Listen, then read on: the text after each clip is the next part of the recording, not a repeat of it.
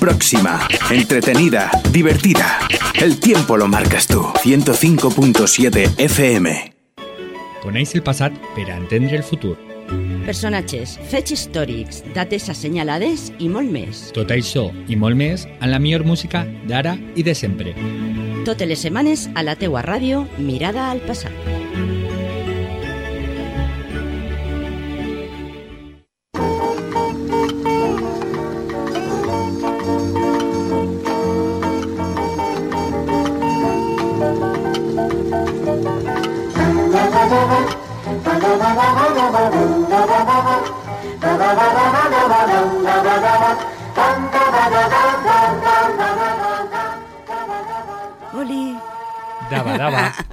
Daba, és- daba. Daba, Oli. daba. Hola.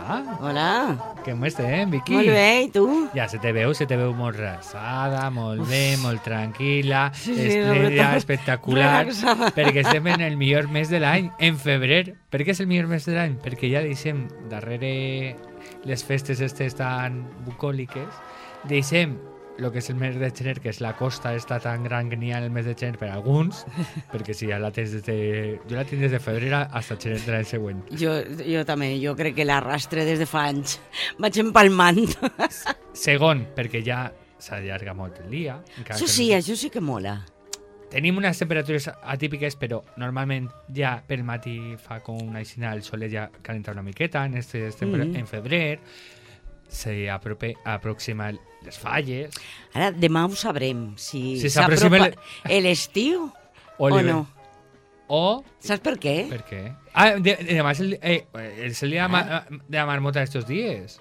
O sea, no, a veure, és el, em, el, el pròxim dia 2 de febrer.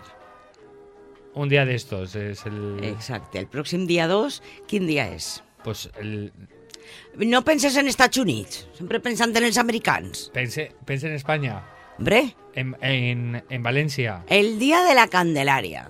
Ah, clar, clar. Ah, I hi ha un refrany que diu si la Candelària riu ja ve l'estiu, si la Candelària plora ni dins ni fora. Si la Candelària plora vol dir si plou. Pues me pareix a mi que la necessitat que fa que ploga Tindria que plorar, no? tindria que plorar. Anem a tirar-li Però aigua. jo penso que se va riure.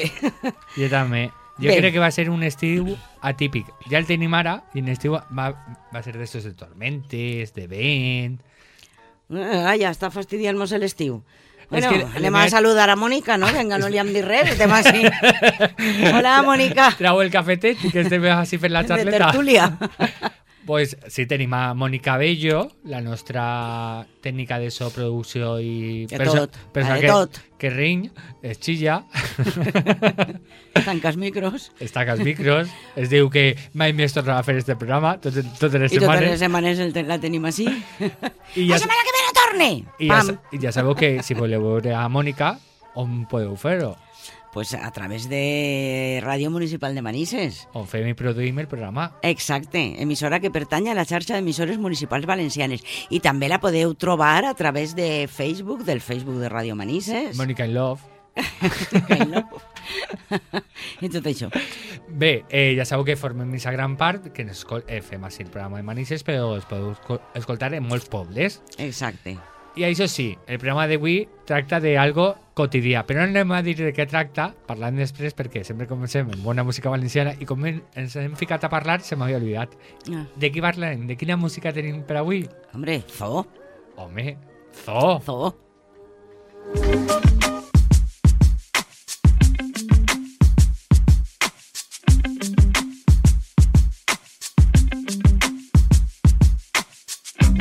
Cau la safor, bombeja el ritme. No estem fent merda facilona, si fem himnes. Se'n va el dolor amb l'olor a mar. Les primaveres demanen vida, l'estiu arriba.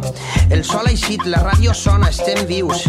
Estic fent temes i esperant per si somrius. Eren feliços amb mentires de mil colors. Tinc els conflictes d'un suïcida, tinc por. I vull tornar als meus impulsos, ser pràctic. Que si ella sona jo tremole, lo màxim. Venen trompetes, no és Gillespie, és Ainsley al sampler. En calma, Robert ho volen simple. Volen que venga el discurs que ven, que no qüestione. Volen que calli i que puja el tren. I aquella gent que en demana frases, que en diu que torne, no s'imaginen lo mal que em senc. Però avui ja passe del drama. Vull tocar el foc, sentir que crema. Jo tinc set de vida, no de fama. No vull que un error siga un problema. Però avui ja passe del drama. L'autocompassió és una condena. Jo tinc set de vida, no de fama. No vull ni la reixa ni la pena. Res del que passa és comparable a tu. La nostra eixida, homes i dones d'actes impurs. Tu eres rebel i consentida. Res del que passa és comparable a tu. Passa la vida. Res del que passa és comparable a tu. La nostra eixida, homes i dones d'actes impurs. Perquè tu tanques la ferida. Res del que passa és comparable a tu. Passa la vida. I un altre any perdut en esta confusió vital, lluitant contra els dimonis que van perdents cridant, buscant guanyar-me la partida i perdre la raó, buscant que perga les forces, passa la vida i jo veig els majors i pense en tot el que es mereixen i baixa l'esperança i puja el pa. I amb esta perspectiva qui vol créixer, eh? Dubtes i dubtes, depressió ve i eufòria va. Que no serà per ganes de ficar les bombes, que serà per la por a perdre el que tenim. Qui no censura el fons critica per les formes, just passen del tema i uns filen massa prim. Volen que venga el discurs que ven, la porta en clara. Jo el que vull vendre és la victòria cara. Que vull mirar als ulls si un dia arriba l'hora. Que no puc ser feliç amb tanta merda i fora. Però avui ja passe del drama. Vull tocar el foc, sentir que crema. Jo tinc set de vida, no de fama. No vull que un error siga un problema. Però avui ja passe del drama. L'autocompassió és una condena. Jo tinc set de vida, no de fama. No vull ni la reixa ni la pena. Res del que passa és comparable a tu. La nostra eixida, homes i dones d'actes impurs. Tu eres rebel i consentida. Res del que passa és comparable a tu. Passa la vida. Res del que passa és comparable a tu. La nostra eixida, homes i dones d'actes impurs. Perquè tu tanques la ferida. Res del que passa és comparable a tu. Passa la vida. Res del que passa és comparable a tu. La nostra eixida, homes i dones d'actes impurs. Tu eres rebel i consentida. Res del que passa és comparable a tu. Passa la vida. Res del que passa és comparable a tu. La nostra eixida, homes i dones d'actes impurs. Perquè tu tanques la ferida. Res del que passa és comparable a tu. Passa la vida.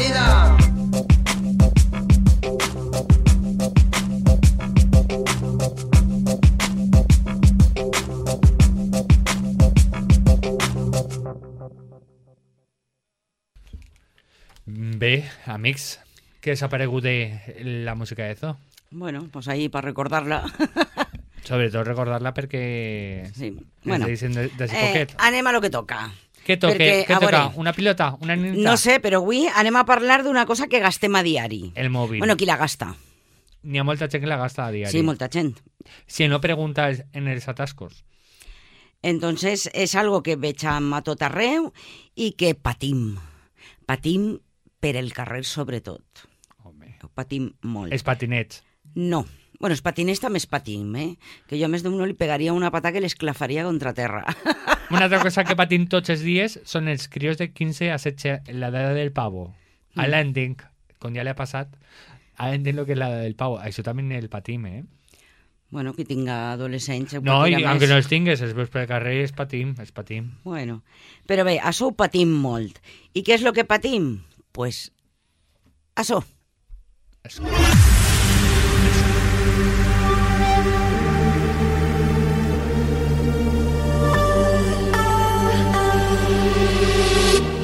Patim els No cotxes. s'escolta molt, eh? Que sí que és un cotxe en sense. No és la Fórmula 1, eh? Són els cotxes normals de tots els dies. Però és música... Tu què música escoltes en els cotxes? Pues música d'esta... De... de... No, jo és que d'entrar no tinc cotxe. Ja estem, ja me estem, ja me estem. l'estampau gilipollas botant-se un stop i me quedé sense cotxe. I després, per anar a, als últims treballs, no me feia falta, entonces, ¿para qué me'n vaig a comprar uno? Si És no que me la, ti- la, la teenager, A què? la teenager, És això. pues els joves d'ara no treuen el carnet de conduir perquè no creuen que és essencial tindre cotxe, carnet de cotxe. Tu eres igual que ells? No, creus No, jo tinc el meu carnet i si quan necessite un cotxe el demane o me l'alquile. I per què és important tindre un cotxe? Hombre, pues per, pa manejar-se, pa anar a... Independència. pa Independència, per supost. Poder, perquè si tu tens cotxe, decidis on anar,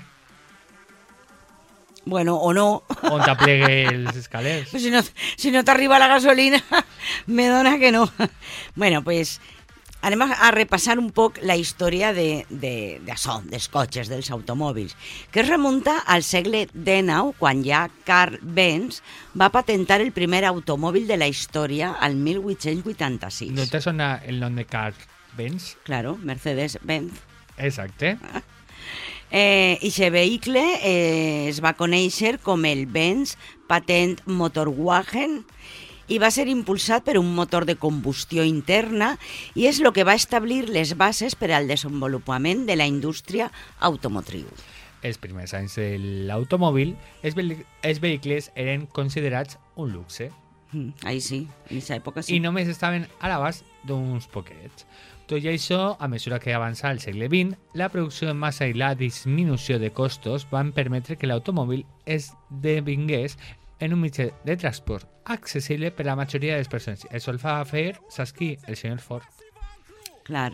Entonces, avui anem a, a, a repassar des de mirada al passat els cotxes més famosos del cine i de la televisió, perquè n'han hagut un, molts. I, evidentment, n'hi ha moltíssims més dels Mira. que anem a veure. Anem a parar un momentet. Anem a tancar els ullets i el primer cotxe que se te passa per el, per el cap quin és? Perquè és una referència al cotxe que vols, desitges, has imaginat o has desitjat o has vist en televisió. Kit, ven a por mi.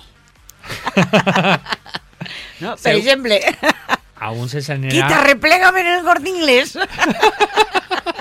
que vaig carregada de bolses. A un se s'anirà el kit perquè era molt xulo el kit. Ah, hombre, home, que sobretot vinga. això de que el cridares i que, que anara per tu. Vamos, això és lo más. I segur que a uns altres se n'anirà un, uns altres. Anem a fer un repàs a aquests 12 cotxes més famosos del cine i la televisió, que de segur ens encantarà. I comencem, no en el primer cotxe de què parlarem, marxem a 1984, concretament a un vehicle molt, molt fantasmagor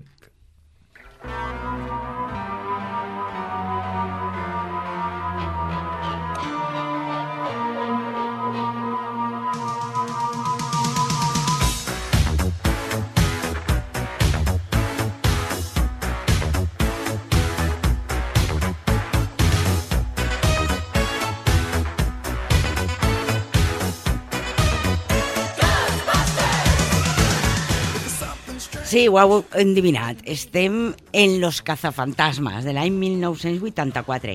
I quin Que, cotxe... que bon any, eh? 1984. Quin cotxe gastaven així en esta fantàstica comèdia del 84? Pues Doncs pues un- podrem veure l'impressionant Cadillac Miller Meteor del 59. Que pareixia molt a un cotxe de fúnebre d'estos, perquè era molt llarg per darrere. Clar, és que aquest cotxe s'utilitzava en aquesta època per al servici d'ambulància Ah, o com a cotxe fúnebre. Ves? Eh, És que pareixia un cotxe fúnebre que duia un cadàver darrere. Clar. A la pel·lícula se li va donar el nom de Ecto 1 i va ser adaptat eh, en totes les parafernàlies que hi havien per a convertir-lo en un autèntic vehicle caçafantasmes. sleeping in your bed. Oh, who you gonna call?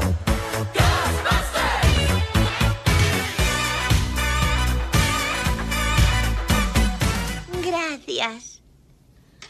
¡Ha picado uno!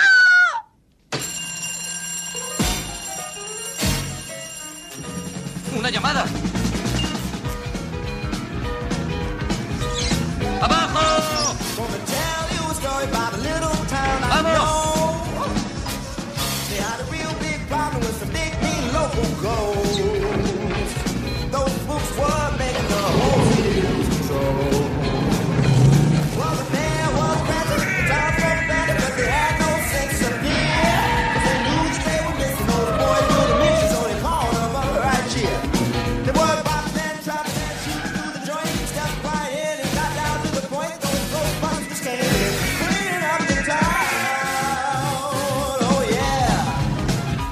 I és que aquest Cadillac es distingueix eh, fàcilment per les seues enormes aletes que li ficaren i òptiques que duia a part de darrere, que otorguen al cotxe una agressiva però a la mateixa eh, hora estilitzada línia horitzontal, com no podia ser d'altra manera, i per acompanyar les tremendes dimensions d'aquest vehicle, aquest Cadillac està dotat d'un gran motor.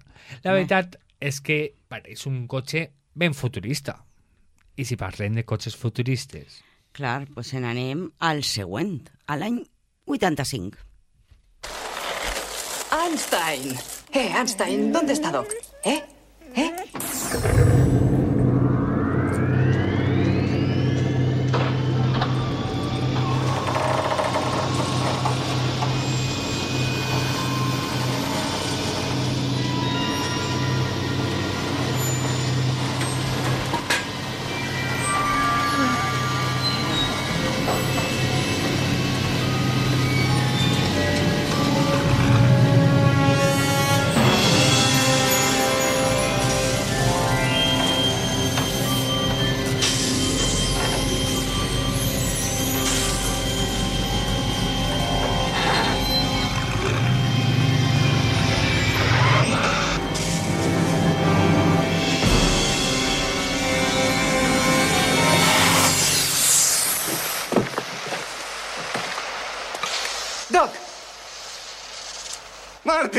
Has venido. Sí.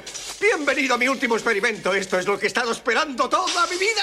eh, es un DeLorean, ¿verdad? ¿Qué le has Paciencia? Marty. Todas las preguntas serán Vale, contestadas. vale. Filma y procederemos. Eh, Doc, ¿qué clase de traje? No importa, olvídate de eso. Bien, ahora vale. no, ahora no. Muy bien, estoy listo. Buenas noches. Soy el doctor Emmett Brown. Estoy en el centro comercial Twin Pines, 26 de octubre de 1985, la 1 y 18. Clar, estem en la saga de la pel·lícula Retorno al futuro, La que, primera, la primera de totes. que no deixa indiferent a ningú. Eh, possiblement si no fora per el fet del vehicle utilitzat, el DeLorean de MC-12 de l'any 1981, que va ser dotat de multitud d'elements decoratius i de els nous tractaments de fotografia digital que es duien en aquest moment. Possiblement este cotxe haguera passat més desapercebut de no ser per tota la parafernàlia que duia.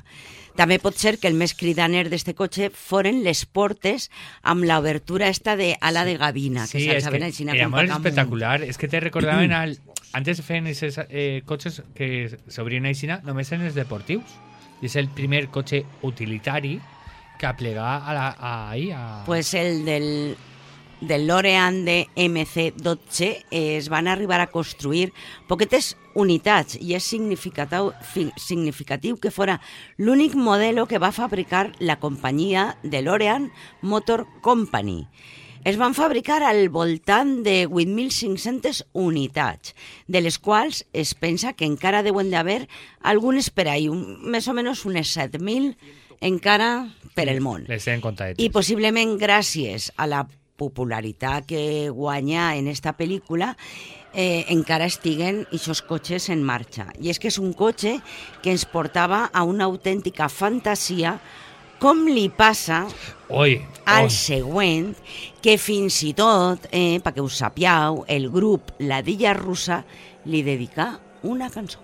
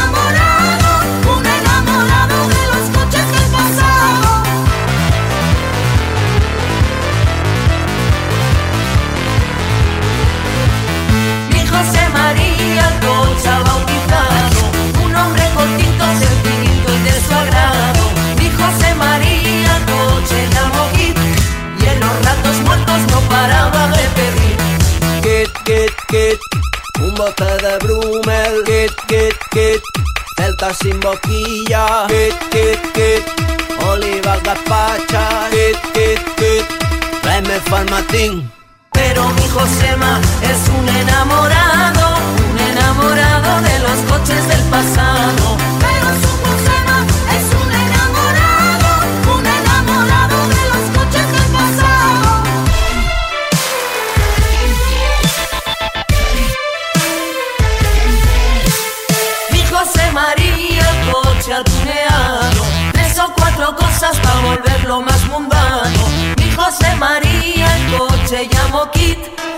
los ratos muertos no paraba de pedir.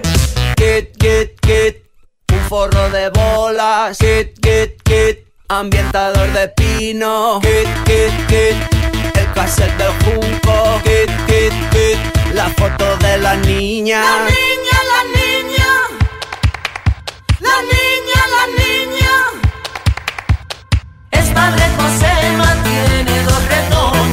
una perra sorda y tres o cuatro matrimonios. Pero un dato clave que sabía solo Kit es que por las noches José María es María. Pero un dato clave que sabía solo Kit es que por las noches José María es Maribel.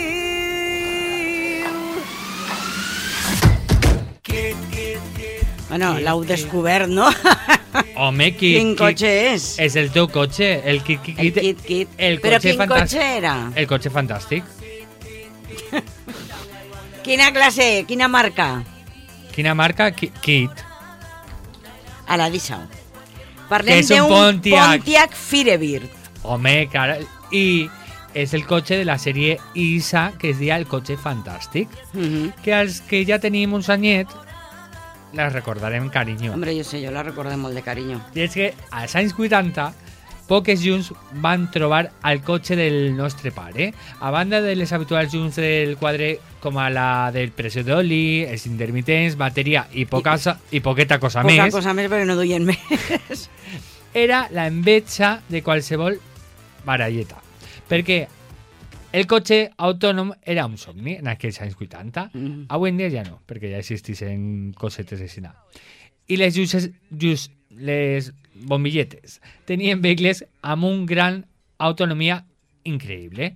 El Pontiac Firebird de 1989, batejat amb el nom de Kit, Kit en doble T, no en Mm. una, com es diu tot el món, perquè a la mítica sèrie de televisió és un esportiu clàssic americà dels anys 80 i sonava... Soy la voz del microprocesador de Night Industries 2000. K-I-T-T son mis siglas. KIT, si lo prefieres. Como tú digas, señor Knight, pero como detecto que estamos algo irritados debido al cansancio, me permito sugerirte que pongas el coche en automático para mayor seguridad. Buenas noches. Buenas noches. Cuidado, Michael. Michael. ¡Oiga, Michael. vale! ¿Qué he hecho? Niégalo todo. Si me permites la sugerencia, haces el sordo nunca falla con los guardias de tráfico. ¿Qué no me avisaste? Dijiste que me callara.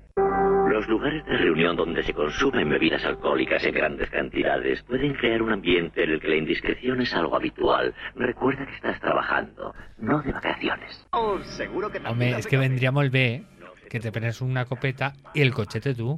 Home, clar. Te'n vas a comprar, que dius, mm, vas caminant a donar una volteta i això que es passa tots, ah, però si ja que se m'ha oblidat això i, car i carregues i te recordes que no has agarrat el cotxe. Hombre, encara que avui en dia n'hi ha alguns que ja fan algo similar, però peix que no són encara molt fiables, eh?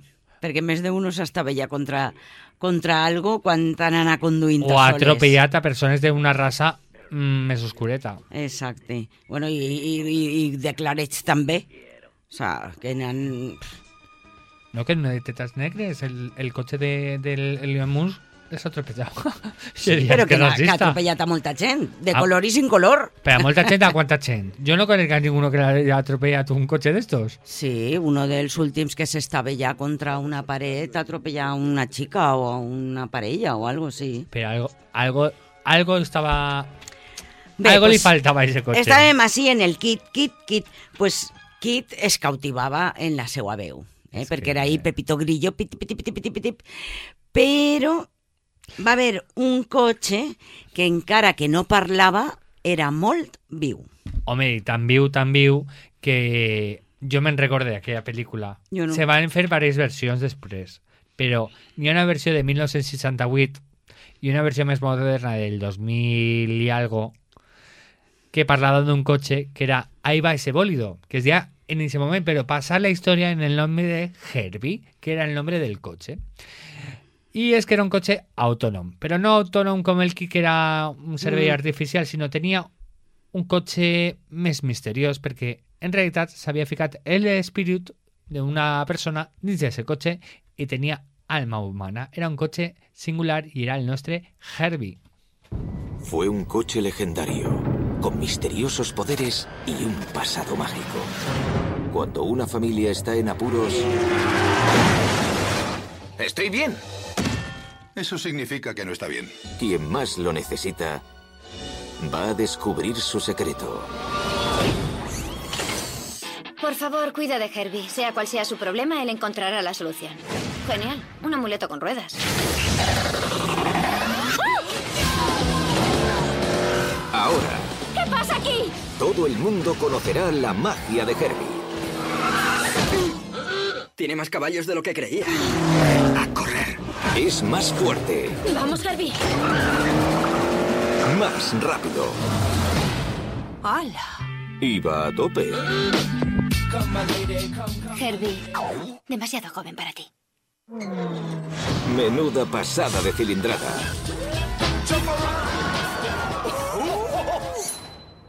Me ha guiñado el ojo. Esta peculiar pareja ¿Preparado? hará que el mundo crea en lo imposible. Lindsay Lohan, Es como si conectáramos. Herbie es un coche. y el nuevo Herbie, más potente y divertido que nunca. ¡Ese coche está vivo! ¡Se ha burlado de mí! ¡Miren! ¡Lo ha vuelto a hacer! Herbie, a tope. Ai, pues este era el gran Herbie, que encara que al mercat espanyol la pel·lícula es va titular Ahí va ese bólido, de l'any 1968, perdó, pues van poder gaudir d'aventures, carreres de cotxes i pot ser per primera vegada inclús van poder admirar un cotxe per alguna cosa més que les seues qualitats tècniques, perquè Herbie era el personatge. Home, és que era tot un personatge, m'encantava, eh? Herbie. Encara que es tractava en realitat del model Volkswagen Sedan de l'any 1963, propulsat per un motor Porsche 356B Super 90. Perquè te faig una idea. Quasi na. El, el, el, el, que, el cotxe que diem la cucaracha, el Beetle, pues ese era. Eh, un vehicle que per a l'època va suposar un canvi important en la forma de, de conserv... de de veure aquests vehicles utilitaris i del qual es van vendre milions en diferents versions. I encara que Herbie es va guanyar el cor amb les seues tractades, no era del tot dolent com passava amb el cotxe següent.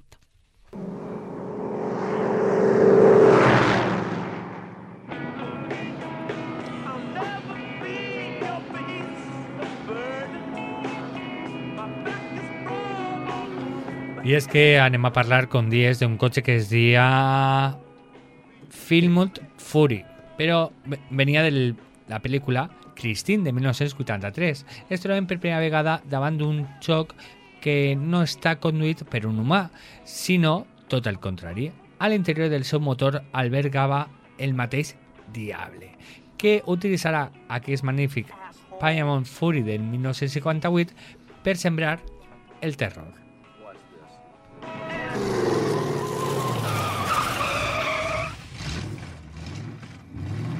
This asshole some of his own medicine.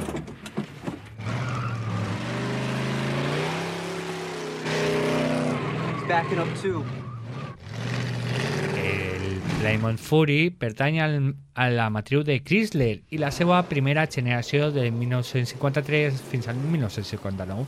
Posteriorment, a la següent generació s'eliminaria el terme Fury del seu nom. El Plymouth Fury estava disponible en dos tipus de carrosseria, coupé i descapotable. Tots dos fabricats en dues portes, majori majoritàriament es veiem en color blanquet perquè resultaven més. Clar, i és que els cotxes semblen, eh, alguns, que tinguen voluntat pròpia Con Herbie Kid. o que, o que són ferramentes temibles com passa en el següent cas.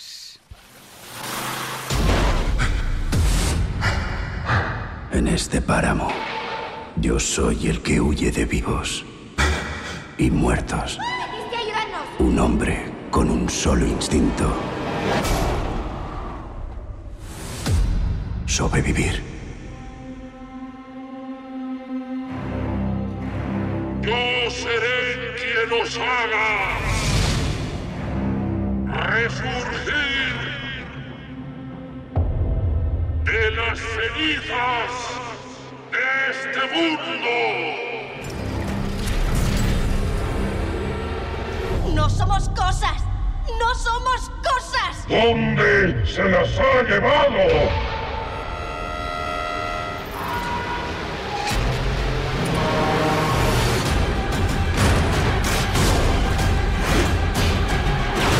Las quiero de vuelta. Son de mi propiedad. ¡Qué día! ¡Qué gran día! ¿Queréis salir de esta con vida? ¡Nos vamos!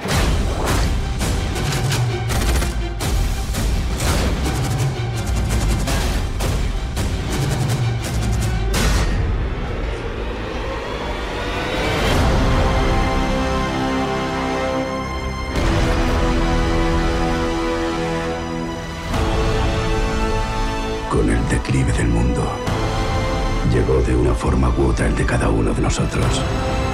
Era difícil saber quién estaba más loco. Yo o los demás.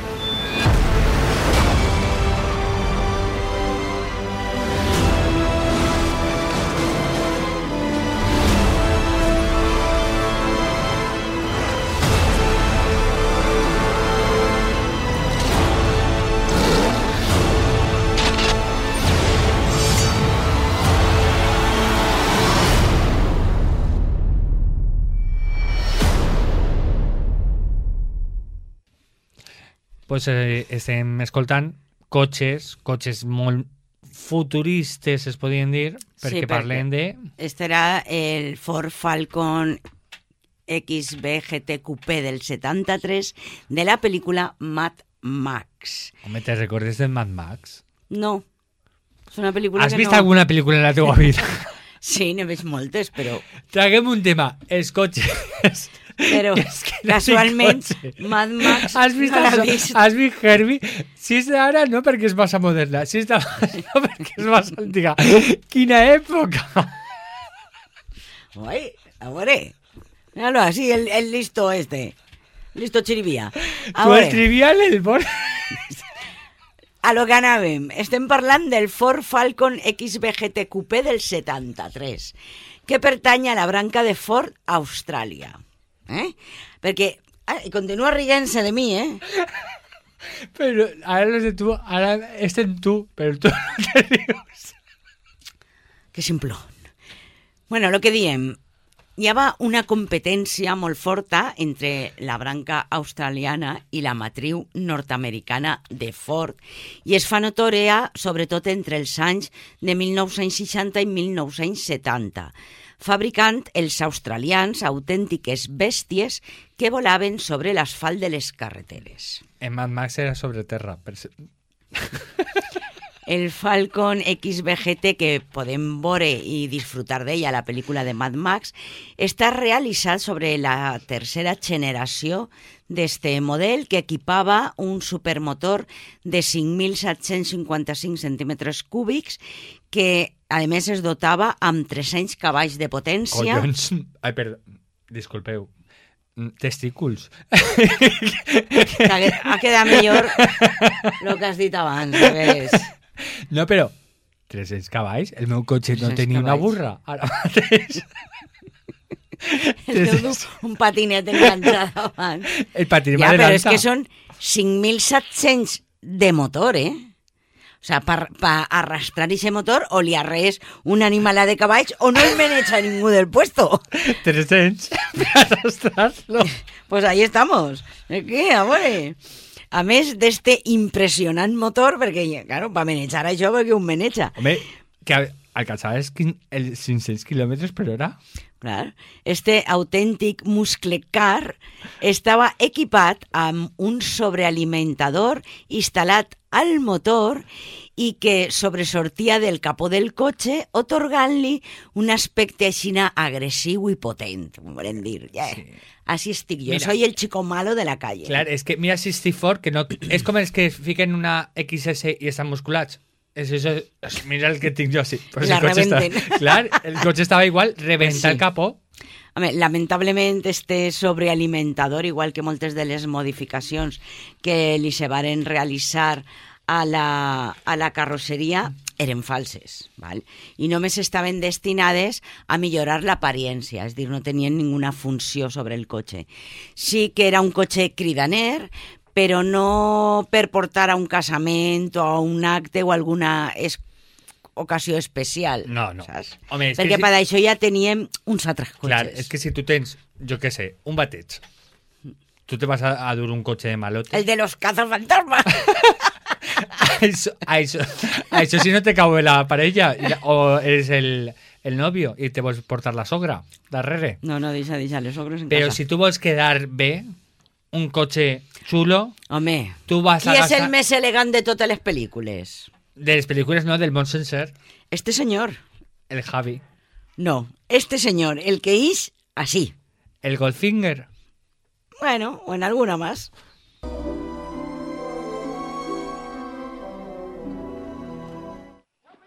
Metas en el coche, yo me ocuparé de ese.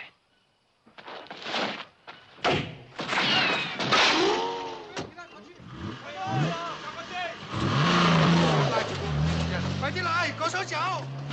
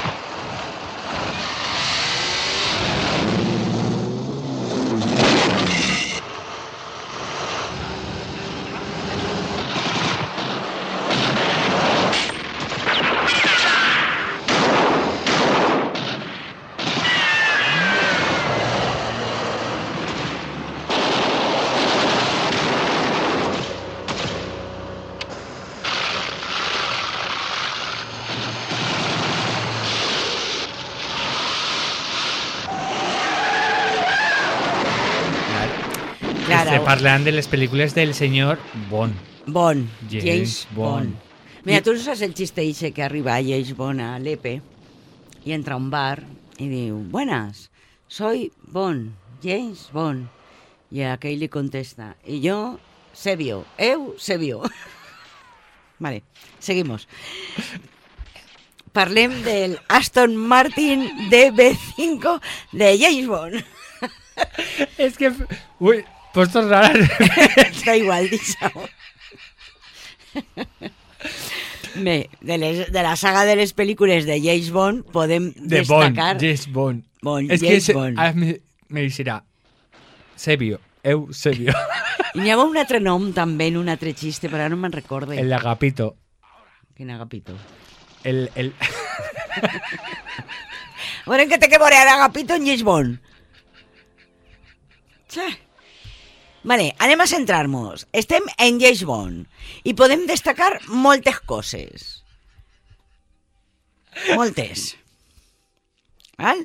Acció sense límit, magnífics escenaris, gadgets increïbles, però entre elles podem distingir, sobretot i amb seguretat, de quin títol parlem segons el cotxe que és. Clar, en la de Goldfinger, que és la pel·lícula que estem mm. escoltar, era l'Aston Martin DB5. I això sí que mos val per anar a una boda o a un bateig. Home, i per a esclafar tots els mals, perquè, perquè estava blindat Sí, claro, tenia és que porta de tot, o sea, de les rodes t'eixien cosetes, de no sé on... Està guai. Pues com dient, en este cas de Goldfinger, la pel·lícula realitzada en 1964, eh, parlem també de luxós impressionant Aston Martin DB5, un clàssic a l'abast de molt poquets. Sí.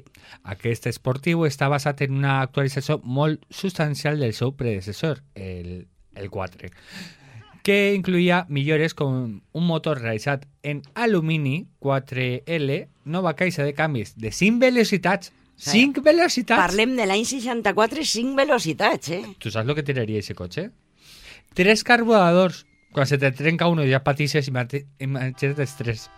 Etcètera, etcètera, perquè, claro, això portava molts més Clar, extras. eh, però és que aplegava als 233 quilòmetres. Això era la velocitat i després en tonteries. Aplegaves el primer a la boda, als batejos, a tot. Antes de que se fera el, xi el xiquet ja, ja havies aplegat. La veritat és que era espectacular per el seu disseny. Bueno, qualsevol dels cotxes que eixen James Bond, eh? Són espectaculars. Sí. No, però... Des d'este primer Aston Bueno, Martin hasta el Però vaig a dir una cosa. Al principi són espectaculars, després són per a tirar-los a la basura, perquè sempre acaben destrossats. Ja, però bueno, en seguida ne troben una altra, això no n'hi ha problema. És que n'hi ha dinerets. Però, Diner, si parlem de dinerets, anem a parlar del tio amb més diners que feia el que fora en els seus cotxes. Bueno. Perquè tenia diners, eh, este tio. Molts diners, bé, pues lo que dia, o lo que anava a dir, a veure si me deixa, però diners, diners, eh? que eren espectaculars els cotxes de James Bond, val? Però si volies, o si vols, un cotxe amb què la gent te veja i se faig un selfie amb tu, Perquè eh, quan diners. te veig a passar. No perquè tingués diners, sinó perquè és espectacular. Només anem a dir que és un Lincoln Futura i apareixia en esta pel·lícula. Sèrie,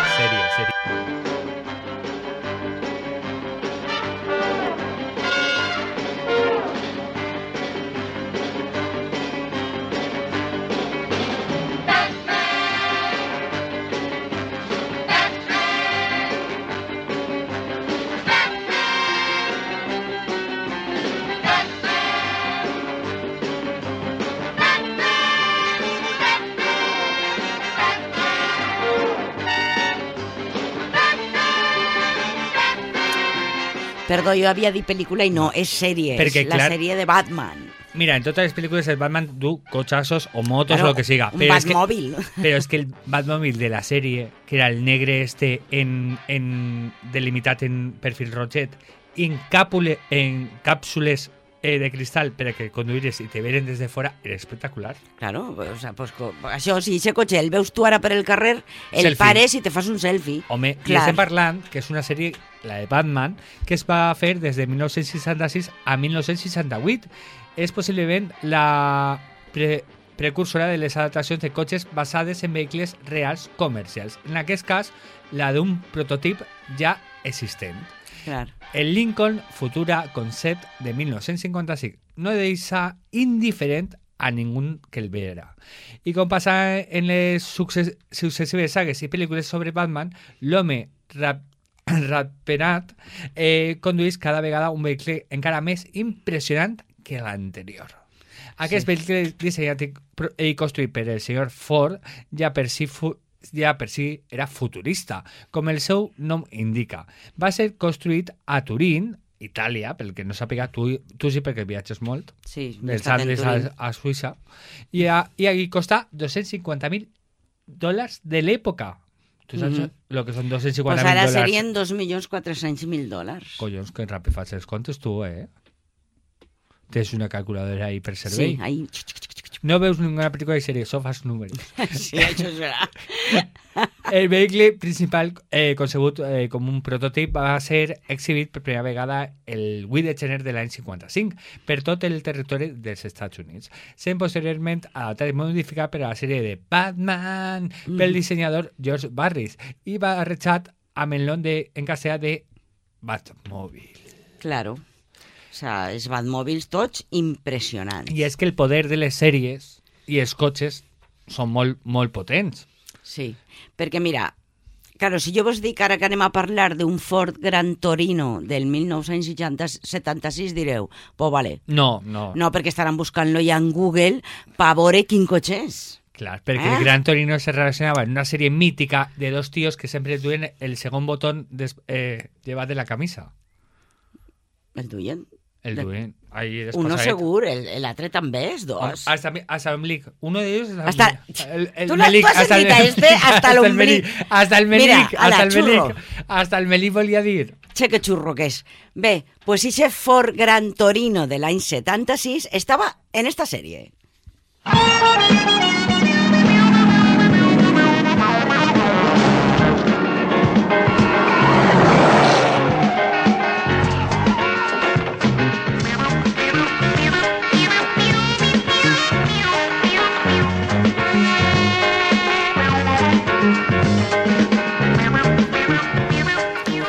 Bueno, per als que són més jovens, eh, dir-vos que esta sèrie, perquè possiblement per la banda sonora no identifiquen No, no de qui anem a parlar.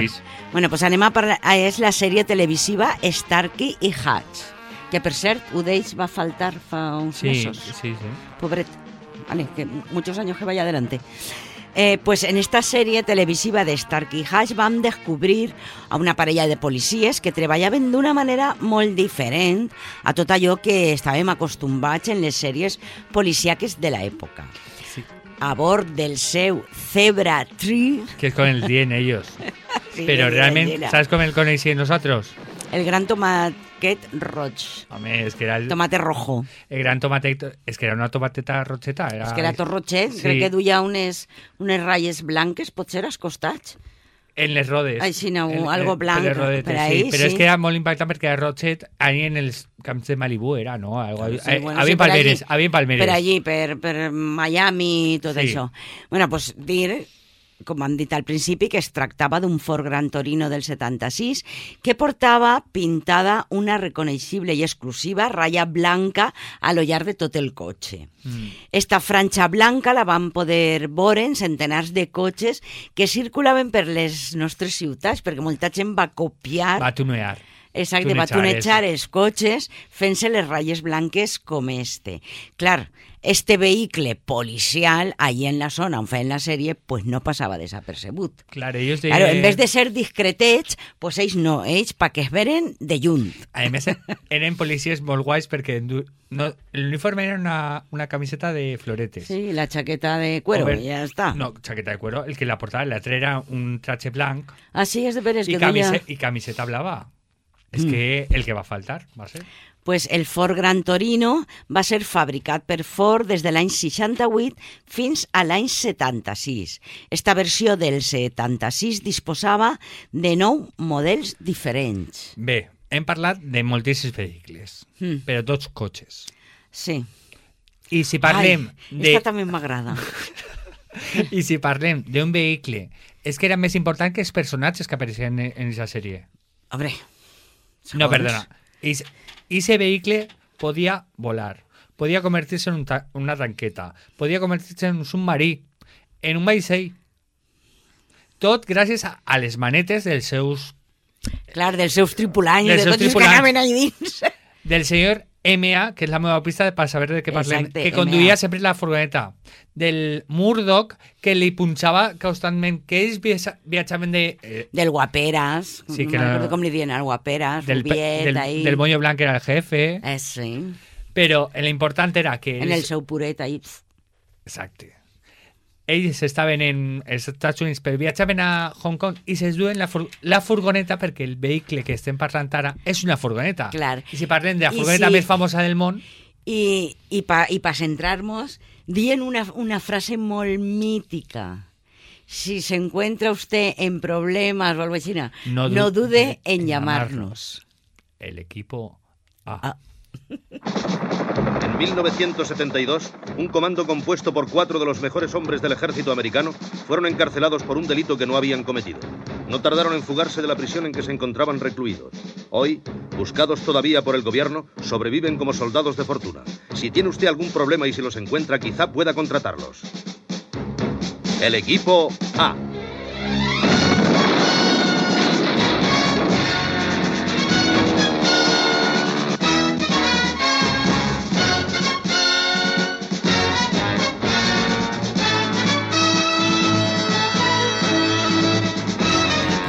tot, no tot van a ser cotxes potents Home, i clar. esportius de luxe. Amb l'equip A arriba tota una reina de les furgonetes, la GMC Bandura G Series. I no s'estrany, necessitem un, vehicle, un vehicle capaç de transportar tot un arsenal de guerra amb els seus quatre acompanyants, no menys perillosos que, que el, la mateixa furgoneta. O sea, que l'equipament que duien en la furgoneta, perquè Ja. no sé qui de tots era més perillós. El Murdoch. Mm. Encara que si alguna cosa bona tenia aquesta sèrie de televisió era que per molts trets que, que fessin o bombes que usassin, mai moria ningú malo en la sèrie. Ja podien disparar-se moltes... Ninguna pegava, pegava a ningú. Com molt una, feri, una ferideta i un poc de sang. Igual que el Ford Gran Torino de 1976 de la sèrie Starkey Hatch, aquesta furgoneta realitzada per General Motors per a Chevrolet també llueix una enorme franxa, però en aquest cas roja. Mm. Eh, es veu que van aprendre que els vehicles que surten en les pantalles televisives llueixen millor amb una bona ratlla que feien en els vehicles. Clar, però clar, en este cas pues, varen pensar que millor roja que blanca. A més, la furgoneta Era era, negra. era negra. Clar. Clar, és de veres. En un aleró. Entonces, clar, en què quedava pues, això més, més llamatiu. I, bueno, estem parlant de moltes pel·lícules, de sèries, i si ara anem a veure una que és menys tensa, eh? Més divertida. Sí, és una pel·lícula menys tensa a un, a on així el cotxe participant és un Jaguar E-Tip del 1961. Caray, yo necesito la leche. Podré volver a los años 60, recuperar mi mojo, vencer al doctor maligno y estar de vuelta aquí para tomar el té. ¡Locos años 60! ¡Ya voy, figuras! ¡Sí! ¡Fuera! ¡Largo! ¡Apartaros!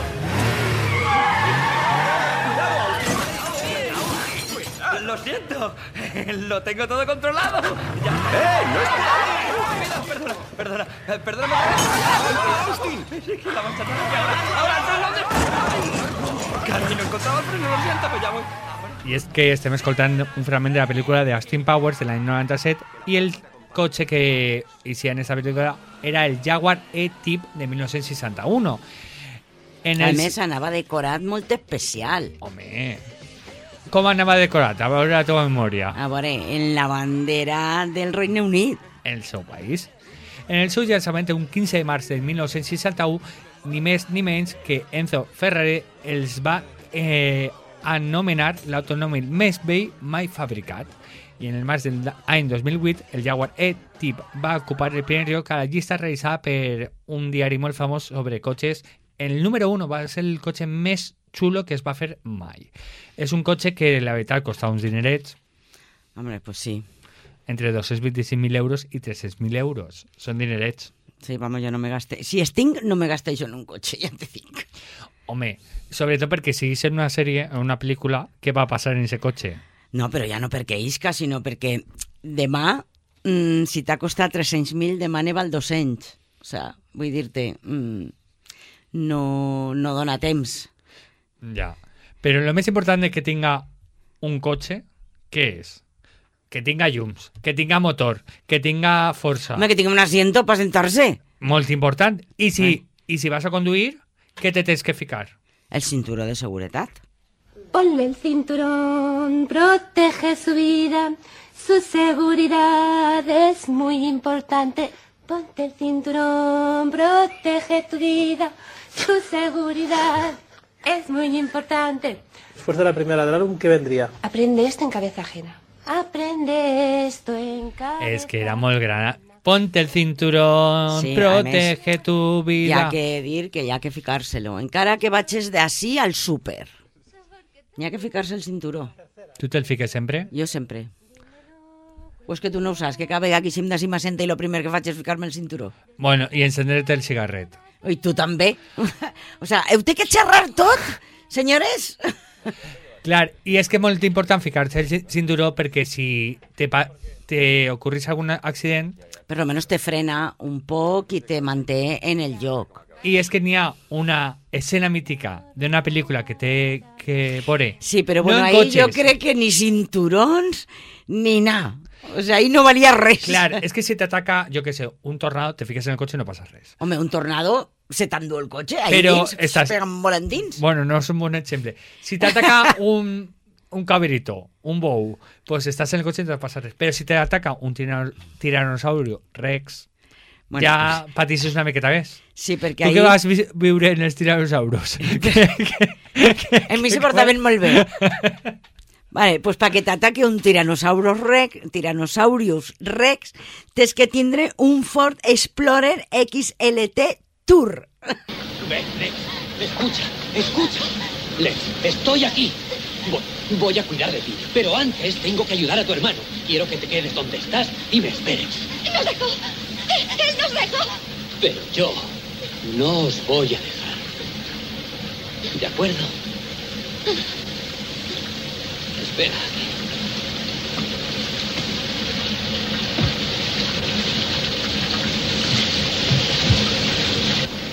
¡Timmy!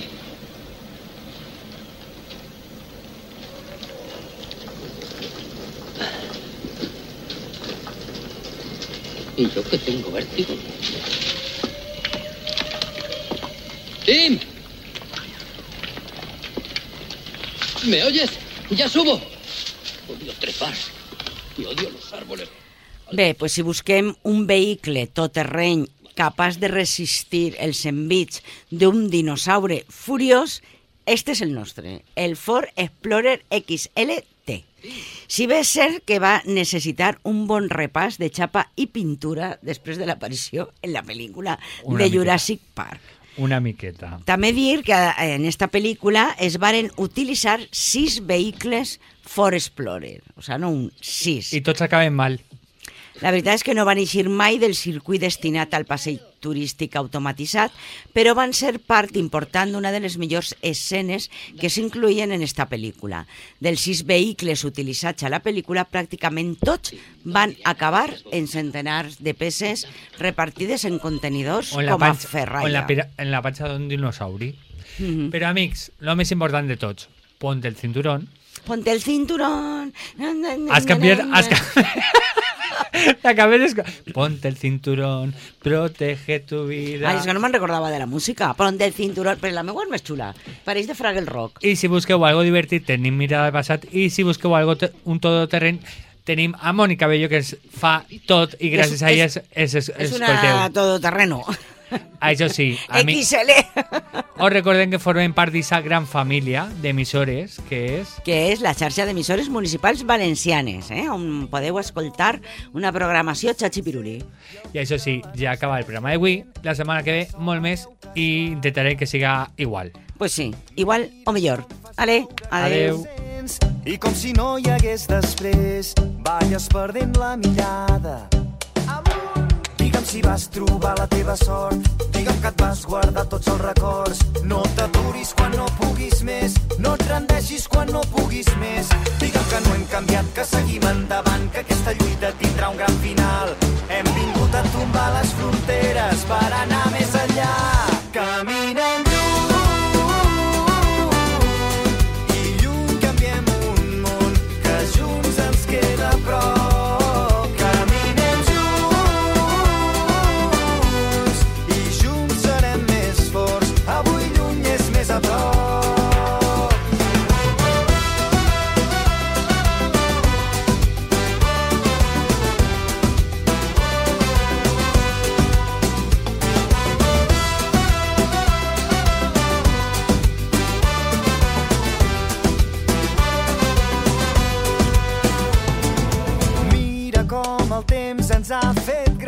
a poc a poc i anar tirant.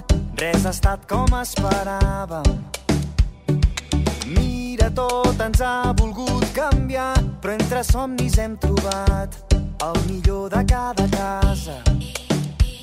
Digue'm si vas trobar la teva sort, digue'm que et vas guardar tots els records. No t'aturis quan no puguis més, no et rendeixis quan no puguis més. Digue'm que no hem canviat, que seguim endavant, que aquesta lluita tindrà un gran final. Hem vingut a tombar les fronteres per anar més enllà. Caminem lluny